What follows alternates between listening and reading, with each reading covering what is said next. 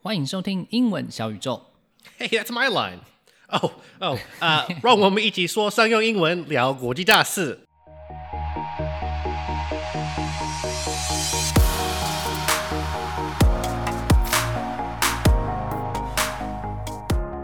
冷链也就是 cold chain，相信大家因为疫情的关系呢，现在已经朗朗上口了。The definition is very simple. It's any supply chain that has temperature control. Although most people might not notice it in their daily lives, cold chain logistics has been around for over a century. Transporting frozen food or perishable food is one of the most common uses of cold chain. Some food, like seafood or ice cream, need to be kept at a specific temperature range the whole journey until it is purchased by a consumer. Food that isn't transported this way can not just go bad, but it can make people sick. But if the cold chain has existed for decades, it should be a well developed and organized system, right? Then why has it drawn so much attention since they announced the COVID vaccines? It's because that although cold chain logistics has been around for so long, there are still three major challenges. The first one is the energy usage, because it consumes a lot of energy to keep the cargo cold. And this leads to the other two problems, which are scalability and high cost. Not to mention, all that energy consumption also produces a lot of CO2. And I guess that's why vaccines in developing countries are lacking supplies that require low temperature storage. Because it is very expensive to deliver to these places due to long distance and imperfect temperature control, which means the delivery company can't guarantee the quality of the product being shipped. That's right. I think a very important point that Vivek mentioned is that there is the FDA regulating the whole process of the vaccine from its research and development, manufacturing, filling to packaging and labeling. But once the vaccines leave the manufacturing facility, there is very little effort put on monitoring the condition during transportation. Yes, and this may be even more critical for the mRNA COVID vaccines that require relatively strict storage specifications during transportation, such as Pfizer and Moderna. If the vaccines are not stored properly, their potency or efficacy will be lost. And this may be dangerous because people would think they are vaccinated, but actually the vaccines they administered are not working, and this may cause another wave of outbreak. Mm-hmm. And that is why cold chain logistics is getting more attention because of this pandemic. So, if cold chain can be cheaper and more carefully monitored, it's going to be life changing for a lot of people, especially in areas of developing nations where it is especially hard to reach. 今天邀请到日本一家提供冷链技术和服务的公司 Ice Battery 的 Director Vivek Sharma，他用了很多实际又有趣的例子来和我们分享冷链有哪些应用，还有哪些需要解决的问题。那 Ice Battery 的技术呢，如何能够把 疫苗运送到偏远的地区和解决粮食浪费的问题？如果需要中英对照逐字稿的话呢，连接可以在节目简介里面找到。好，那我们现在就一起来听听今天的访谈。Today, we're talking to Vivek Sharma about cold chain logistics and its role in vaccine transportation. Vivek is Chief Business Officer for Ice Battery, a cold chain logistics technology provider based in Japan. They recently signed a deal with a large public sector logistics company in India to provide its green, energy efficient solution for use in transportation of products that require constant low temperatures, including medical and agricultural products. Previous to working with Ice Battery, he worked at Intel, where he was the global director in charge of worldwide channel development. Hi, Vivek. Hi there. How are you, my friend? I'm doing really well. So, let's start with the basics. What is cold chain logistics, and what are some common everyday applications? Cold chain logistics is any supply chain that has temperature control to it. At the highest level, the simplest form to remember is supply chain with tight temperature control is cold chain. And there are a couple of sources for this. One is the refrigeration units that we have. Right. The other is a, the other is the dry ice, Yep. and also liquid nitrogen. Mhm. Uh, that is that is used extensively in the stem cell research, etc. But those are the three things. And uh, it's funny, dry ice has been in use for over 100 years. Well, it was found a couple of centuries ago, but it became industrial usage about 100 years ago, and we are still there. Right. so yeah. cold chain, unfortunately, this industry hasn't innovated, and uh, we'll get into that a little bit more. We as consumers see cold chain every day, literally every day, and we just don't realize it. Mhm. And uh, Let me give you a couple of examples. One is when you buy meat or fish or poultry, etc., at a grocery store, these bigger chains, they put a little gel pack under the box and they wrap it up for you to maintain the Right. temperature. Mhm. And when next time when you go to pick the fruits and vegetables from the shelves, you will notice that area is a little bit colder Yes, that's than right. the, and it's also a little bit more wet. And that's why. That's because of, again, cold chain, because Right. they have to be kept at a chilled two to 8 Mhm. The room might be at plus 18, plus 22, but you're sitting, the, the chill is sitting at two to eight, and it is wet to keep the humidity so that it remains fresh. Oh, I see. Oh, that makes so much sense. So, uh, how is cold chain logistics being used for the deployment of the COVID vaccine then? Yeah, you know this this is a this is a very relevant question, and I think the world took a gasp. We all heard the gasp when Pfizer came out and said, "I have the vaccine." We said, "Yay!" Then they said, "We need minus seventy Celsius to transport it." We said, "What?" I know, right? We had no idea on how that is even possible, and I think that was probably the, in my in my opinion, the only silver lining for the world was to better understand cold chain. And let's get into that. So vaccines require certain temperature. Pfizer, we all know, is minus 70. You, when you are going to administer it, it's between two to eight, which is the chilled zone, okay. and you can keep it. Uh, so you thaw it, then you put it in the chilled, for and it can last up to about five days. Okay. J J and J Johnson and Johnson can do minus four for up to two years, and it can do two to eight for up to three months. Mhm. Similarly, you have Moderna that can do minus 18 for the longest time, and then two to eight for about 30 days. Similarly, for Sputnik 5 from Russia, same for AstraZeneca, tight controls.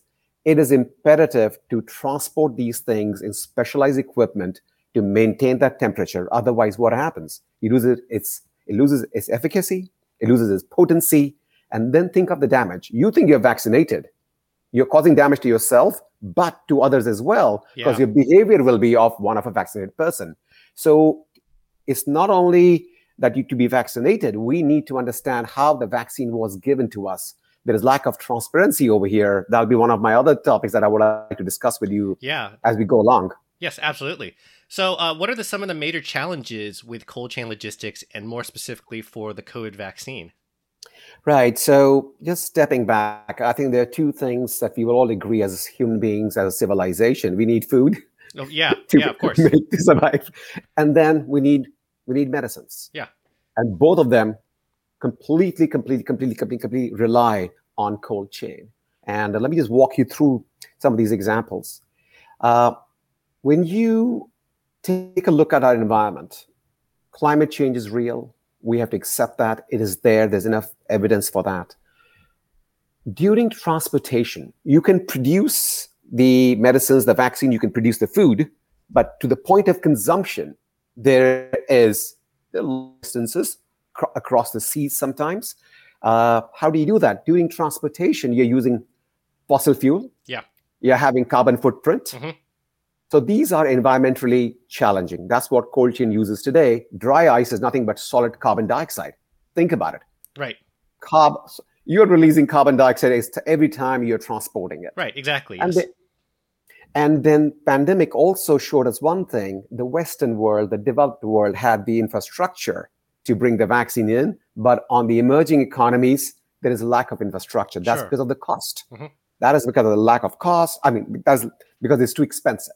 Yeah. Now, one of the examples your viewers and I think all of you can understand this is uh, about 25 years ago, landline versus cellular the economies had a choice to make. Do I put down the cable, the fiber to go connect every house with a landline so Mhm. they can all talk on the phone? Or do I bite the bullet, do a major investment in infrastructure and leapfrog and embrace the latest technology, cellular? right, I'm glad the world did the right thing. They embraced 2G, uh, 2.5, 3G. And look what happened today. Today, we have economies built on that infrastructure sure, of course. the yeah. world's come a, the world's come a long way. I think cold chain is at the same inflection point. Mhm. How how are we going to make uh, uh, scale this? So there are three things that they require. One is it has to be environmentally friendly, Sure. it has to be scalable, and it has to be cost optimized. Mhm. These are the three elements of it. Now, as now, think about the cars. They went from fossil fuel to electric to hybrid. Why can't we do the same for cold chain? Why can't we make it hybrid? The percentage of usage of hybrid is so low. It's all because of lack of infrastructure. It's and if I be if I may be a little bit crude, it's a boring industry. Nobody cared about it because it was invisible. The end user didn't care about it, so it never mattered. Right now, with this pandemic, it matters. People are stepping back. One more example that'll touch you and touch everybody. In these days, we're in Taipei. We're in semi-lockdown mode. We are getting food from the fast food deliveries. Sometimes when they bring an ice cream to you, it's the, the bag next to it is melted ice, yes and you can see your cream getting all torn out. You know, yeah you're like, yeah huh? We need to protest against that. We are paying so much money. The companies are charging so much money to these restaurants to bring the food, and they give ice in a plastic bag. hmm How, how dare we accept that? We need to push back and say, use better equipment. I want the same experience as if I was picking, picking it up myself from the shelf. That's what Mhm. you promised me. Give me the same service because I am paying. I am, it's not free. I'm paying for it. The other one, which gets a little sensitive, is lack of uh, transparency. yeah So you let's go back to vaccines because that's what is top of mind today, right? Mhm. How did the vaccine reach my hospital? So the manufacturer would have sent it properly to the distributor at minus 70, at minus 20, whatever the temperature was. I'm sure they worked hard. Making a vaccine is an achievement. Transportation is an Herculean task of course people have to understand that and then from the distributor it goes to hospitals it goes to clinics etc but we do not know how it was transported all i know is my hospital took it out of the fridge which was at the right temperature but what happened till it got there nobody talks about that no. think about the unorganized sector they turn the air conditioning off sometimes to save money Yeah. oh it, oh it's not 2 to 8 it's it's 9 it's 10 no that makes a difference yeah I'm it does. sorry, that makes a difference. And you don't get to decide. There are rules for that. So there are two things that are happening. The industry has taken notice of that. The governments have taken notice of this. GMP and GDP. This GDP is a different GDP than one that we all are very familiar with. Mhm. This is good distribution practices, got it good manufacturing practices. And uh, they are implemented for every industry. There's a guidelines on which how they should be made uh, to have the integrity, the quality batch after batch after batch, and transported in the way it should be. The FDA are a great example they, that they try to follow these rules. Taiwan has FDA, Mhm, US has, EU has. But the thing is, do these hospitals, do these doctors ever ask their operations people, can you show me the log on how my vaccine made it from the distributor to my hospital? i think it's doubtful No. right Yeah. Nobody even talks about it. And think about the technology. I control, you control your house air conditioning light with a with your phone. yes So why can't why can't we do this? It's called DDL, digital data loggers. Mhm. And this is one of the reasons we won a contract to supply Pfizer vaccine in Japan for 50 cities because we were the only ones going against MNCs who had a DDL that can tell on your phone location of your cargo, the temperature, more so tampering and theft. right When the door opens, when the container opens, you get a signal. It tells you the location and the time at which the door was opened, Mhm. and then you can judge whether it was authorized or unauthorized opening because they will be theft and they will be tampering of vaccines. That has to be our number one worry today. And when you have a technology, these data loggers are about the expensive one, of the GPS, the one we have. Mhm. It works in over 220 countries, one SIM card, and no recharging of battery for four years. No battery recharge for four years. These are like 300, 350 US dollars Right. with a $10 subscription. The Bluetooth ones are about 65 to $75 that tell you the temperature, the humidity. Why should not I receive a log when I receive my vaccines, a log that says, this is how I brought your product at this temperature? right I think we as a consumer have to stand up. We have the government to go, they have the rules, they have the regulations, they have the people to go enforce it. Let's demand it. Let's ask for it and say, show me the data log. Right. Absolutely. And what's amazing about this, I think, is if you think about it, these are all off the shelf components which are readily available uh, and really easy to assemble into these little small device, these little small IoT devices. Yet nobody has done it before. It's it's almost like um, doing. Sometimes the most difficult thing is doing the obvious thing, right? Right, absolutely correct. And uh, just to just to just to correct it or to characterize it, uh, it is being used, but at a very small scale, very minuscule scale. Mm-hmm. And and and uh, like you said, IoT is pervasive with 5G coming in, the first machine uh, to machine conversation. We have the technology, and like you said, these are off the shelf and they are available in abundance. Is the software that you need that needs to go along with it so you can track it, and then you can decide who gets access to it some of these hospitals should demand it. Not every end users should, but but the same thing goes for our uh, food deliveries. If they're sending something which is supposed to be frozen, yeah. or you're having grocery meat, they tr- I can track my delivery. Where is the vehicle they're bringing? Why can I track the temperature? Yeah, of course. And and so if I I, I don't like using these uh, using some other company's name, but I think we are trying to revolutionize cold chain, our small little company I'm trying to Uberize it. The taxi right. scenario was one way. We want to bring all this technology at the palm of your hand so that you know as a consumer you are empowered, you get to make a decision, not them.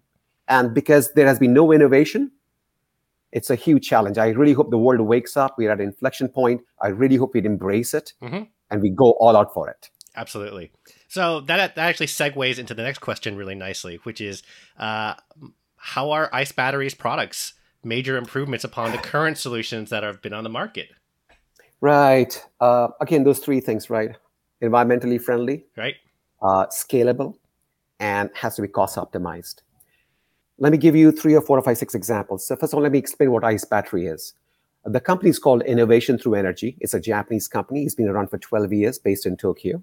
Our URL is icebattery.jp. Simple, I-C-E-B-A-T-T-R-Y.jp it's a technical name. When you do a research on this one, you'll find out it's actually because what happens is you this is the, think of the paper size A4, A3, A5. That's the kind of size you're talking about. Mm-hmm, yeah. It's a liquid. It's a non-toxic liquid, and that's where the magic is: is water and some salts. Right. And it's non-toxic. And my founder of the company, he drinks it at all press conferences. when, when people ask him, and uh, it's been 14 years, he's still normal, so there are no side effects there are absolutely no side effects about it whatsoever. So you take that battery, multiple. So these are about one kg. Uh, the the lightest one of them is 500 grams only. Mm-hmm. So you take them, put them in a freezer. These are deep freezers, which are very commonly available, less than a thousand US dollars. So for an any logistics company, this is not a big investment. Right. So you you freeze them. Let me give you an example of 64 liter box. Uh, you freeze four of these ice batteries, put them in the 64 liter box, close the lid, and you can forget it for next five days and look at your phone and the temperature will be between two to eight. We can maintain same temperature for five days in a 64 liter box. But that is the best example but the tracking device is a, a separate unit right? From the Correct. from the that, gel from the gel packs. The gel packs themselves do not have the uh, electronics right. to uh, to, we, to to, to uh, track the temperatures correct Correct. And there's a reason for that. We do not want to tinker with the liquid concoction that we have, the magic that we have created. I want it next to the container because when somebody opens it, I want all these things to be recorded. Mm-hmm. So one other thing is also if there's an accident. So if you're carrying vaccine and you drop the box, there will be there'll be an anti-shock uh, uh, sensor will go off and say right. something happened to your cargo. If it tilts more than 45 degrees, they will be an alert saying something is going wrong in your storage. Please go take a look. So we are keeping it at a certain angle so that we are able to get the, the complete temperature picture and also the axis of it. So there's a reason why we don't want to embed it. It must be a separate solution to that. That makes sense. Yeah.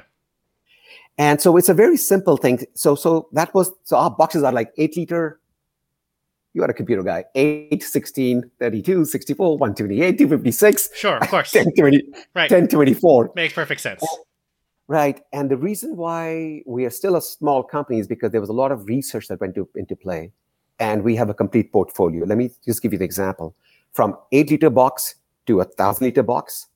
Then think about the containers you see on the ship, mm-hmm. those 20 foot containers, the 40 foot containers, to LD3. Those are the containers that go in the plane. Yeah. So we we have all of those products that we mailed. It took us a long time to make it.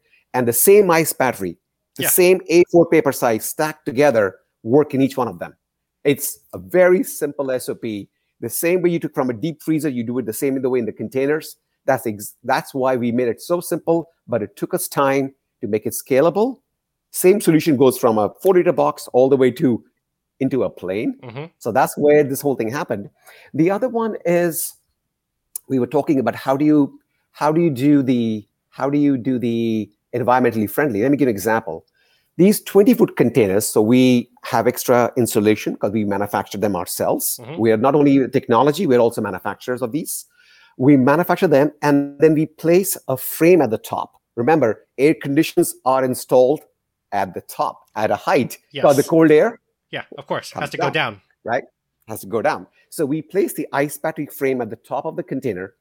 Uh, for a 20 foot, we stack about 300 of these ice batteries, one after another. Yep. hmm Then we turn the refrigeration on. We freeze them for about 12 hours. Once they're frozen at minus 15 Celsius, minus 17 Celsius, then we turn the refrigeration off.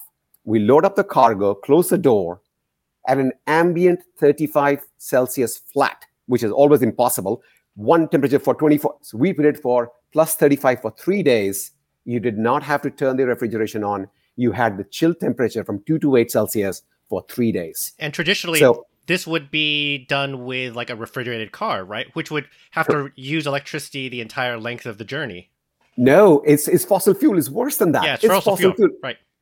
It says it's diesel. So you have a carbon footprint, you have a cost. Now I'm reducing your cost for three days. I'm reducing your carbon footprint to zero for three days. And three days is enough to go from London to Turkey. So Wow. three days is a long time, my friend. You can traverse Taiwan up and down a couple of times in those three days. Yes. So you can cover the length and breadth of most countries in those three days across continents, across borders. So that's what the 20 foot container does. Yeah. Then some of the other examples are let me give you now it's, all- it's, all about medicines. Mhm. Medicines today are so medicines are also stored at a certain temperature. Now I don't I'm not sure if many people know this. So you buy it from a chemist. The plus 15 to plus 25 is a storage for medicines. Yeah. Majority of the medicines must be stored at the, te- at the temperature range. Now they all come by air because you want it to be quickest time and you can maintain the temperature for a short period of time. So it comes by air. Mhm. But if you can send it, if you can send it by ship, it's one tenth the cost. So you will feel a difference in your wallet. So uh, a top five logistics company in Japan has taken our hybrid container and is now transporting medicines by the sea from Okinawa to Osaka and vice versa. Mhm. And the reason they can, and let me just walk you through the scenario. So a little bit of your imagination, please indulge me. Think of this container at the back of the truck from the factory, which is running refrigerated. It goes to the port. Now, from the back of the truck into the belly of the ship, there is no electricity. It has to be unplugged. Right. And that process can take an hour, three, five, seven. We don't know because there are uh, hundreds of containers being loaded up. So Mhm. you do not know when your turn will come. And that's why they can't do it with medicines because you can't control the temperature. Got it. This is where a hybrid thing kicks into play and says, great, you unplug me. I'm already frozen. I got my ice batteries all stacked up. I will maintain your temperature for three days. Oh, you only need eight hours? Not a problem. I got your temperature. Right. So this, so now you can reduce the costs. So now that we have done Osaka to Okinawa, we're getting ready for Southeast Asia hmm transportation. That will help. And by the way, there are also ramifications of this, which is just-in-time inventory. Your storage cost goes down, et cetera, et cetera. Just think of the entire supply chain getting optimized, and you can lower down the price, and you can pass it to the end user. Mhm. So these are some of the examples that the way we have been, we have been working. Please go ahead. You had a question. Oh yeah, no, uh, you you've been great. Uh, the question I was going to follow up with though is, it sounds to me that the one of the additional benefits with Ice Battery is you could actually deliver vaccine to places that are otherwise really difficult. Isn't that right? Like especially these developing nations where maybe road infrastructure is really poor, and it might in, in old days it might take many days to like reach some of these villages with a truck, and then you know, and it's still very very challenging.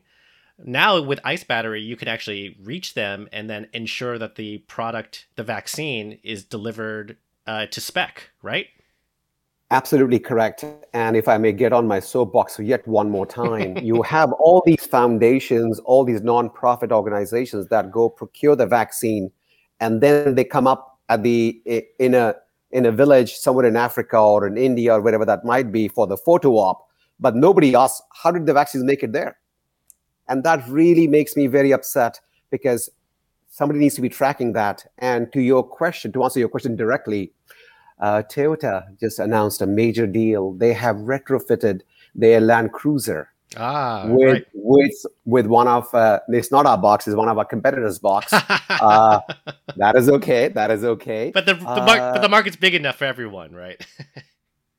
No, we need we needed companies like Toyota to take charge because their vehicles are used in Africa to deliver these things because they can negotiate and with our boxes fitted into their uh, cars to deliver the vaccines Right. that can be tracked. Unfortunately, what they don't have is the tracker that we have because Ah, uh, f- so from competition to a collaborator to a customer. So I'm embracing everybody with the business model. I because our uh, our IoT device, which is my background, uh, we have nailed it. We have nailed the product that you that everybody wants that device, and we have brought to us very good price point. And the biggest one of them is no recharging of the battery for four years. right. It's a, it's a it's like a, one of those regular like a watch pill battery, right? I I think I've seen the device before. It's uh it's just like a, it looks like a card essentially, right? It, it is very slim, and and and you just then we just give you a new one. If you lease it from us, we after four years we'll come back, take the device from you, give you a brand new device, uh, so you don't have to ever charge it. Uh, let me give you because we're in Taiwan, we all see these bakeries and these trucks. We are also modifying our technology into the back of the truck. So you see these trucks with Mhm. these uh, which are air conditioned. What we have done is we have we make the the body, the frame of it, and we do three temperatures: normal, frozen, and chilled Right. in the same back of the truck. It's just we put the ice batteries, and that's about it. So I think I think uh, we really want to turn the world upside down. And while pandemic is devastating, the world is going through a really bad phase. But I really hope for this industry in which I am now for the last two years, I hope we wake up. I hope we wake up, Yeah. and we need to change. A few more examples uh, talk about hunger, right? Africa, well, India, Southeast Asia, whatever Mhm. that might be, Yeah. or Latin America for that matter. India and Brazil are the two largest producers of fruits and vegetables in the world for for most of the things. And uh, 40% of the food is wasted in India, 25% of the food is wasted in Brazil, from the farm gate to the shelves. Uh, we have enough food to f- feed everybody. We're losing 40% of what we produce. Isn't that a crime? I It is a crime. a crime against humanity. Yeah. And all you need to do is let me give you one more idea. I, I, I don't like sharing this one, but I but I, I think I can say it to your audience. the reason you can save cost in the emerging markets is because you don't have to build these warehouses that are uh, temperature controlled. When you have these villages, four or five or six uh, villages where you have farms, uh, you don't need to build it. You can use our 20 foot containers, our 40 foot containers, which are hybrid, as portable storage. During the season, Right.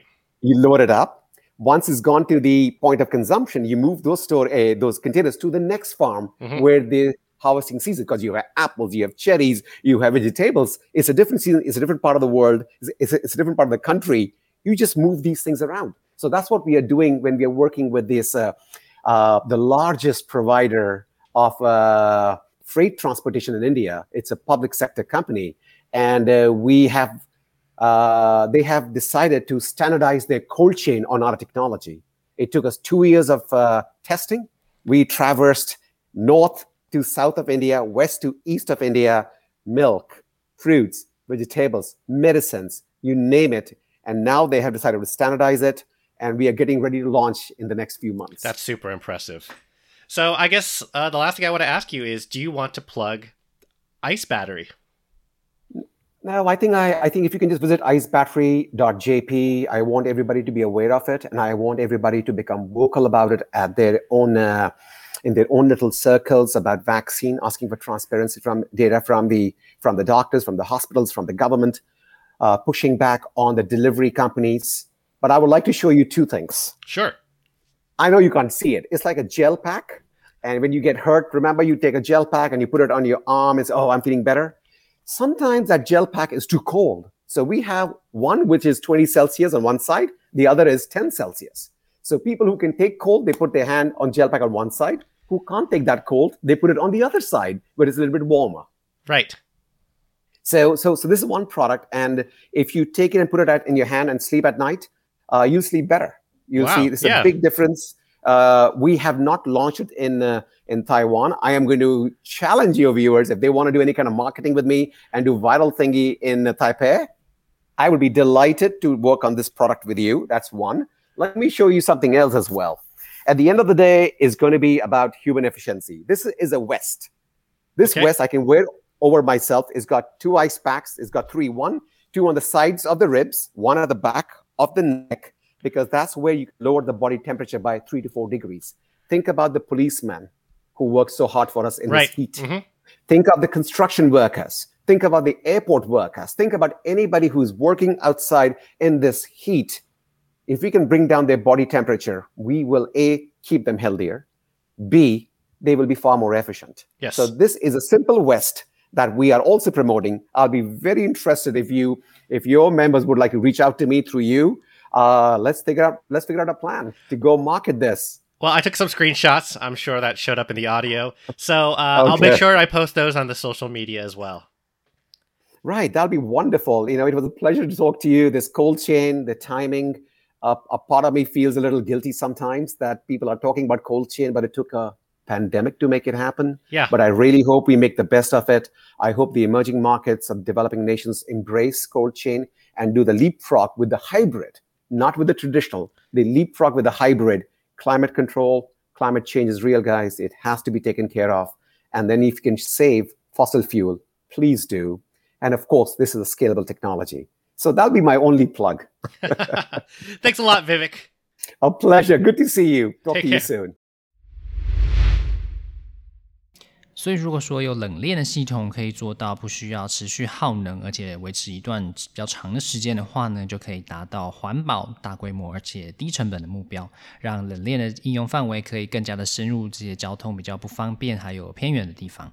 And it can prevent food waste just because there are no efficient ways of cold storage systems on farms that grow these fruits and vegetables. Vivek 在访谈里面有提到，印度和巴西这两个蔬果的产地有百分之二十五到四十的农作物其实是被浪费掉的，就是因为在当地没有很好的低温保存环境和运送的系统。所以说，如果有有效率的 cold chain logistics，除了可以用在疫苗的运送上面，也可以用在解决粮食浪费的问题。Vivek 在说明运送 COVID 疫苗的时候，温度的控制是非常重要的。那他是这样说的。It is imperative to transport these things in specialized equipment to maintain that temperature. He used the term imperative to emphasize that maintaining the temperature is of the highest importance. Imperative, I M P E R A T I V E, is used to describe something that is vital or crucial. Imperative 当形容词用的时候，就是至关重要的。例如，persistence is imperative to your success， 坚持对你的成功是至关重要的。那另外补充一点呢，英文里面的祈使句也是 imperative 这个字。 Next, when Vivek used landline and cellular phone infrastructure as an analogy, he said this. Do I put down the cable, the fiber, to go connect every house with a landline so they can all talk on the phone? Or do I bite the bullet, do a major investment in infrastructure, and leapfrog and embrace the latest technology, cellular? To bite the bullet means to force yourself to do something unpleasant or difficult, or to be brave in a difficult situation. To bite the bullet 其实是从一本小说来的。这个故事是在描述一个病人咬着子弹，忍着痛，然后接受没有麻醉的手术。所以现在呢，就引申为咬紧牙关，或者是硬着头皮应付某件事情。例如，building the system is going to cost one billion NT, but the government decided to bite the bullet and launch it due to the emergency. 虽然建立这个系统要花十亿台币，但是在这种紧急状况之下，政府还是决定硬着头皮让系统上线。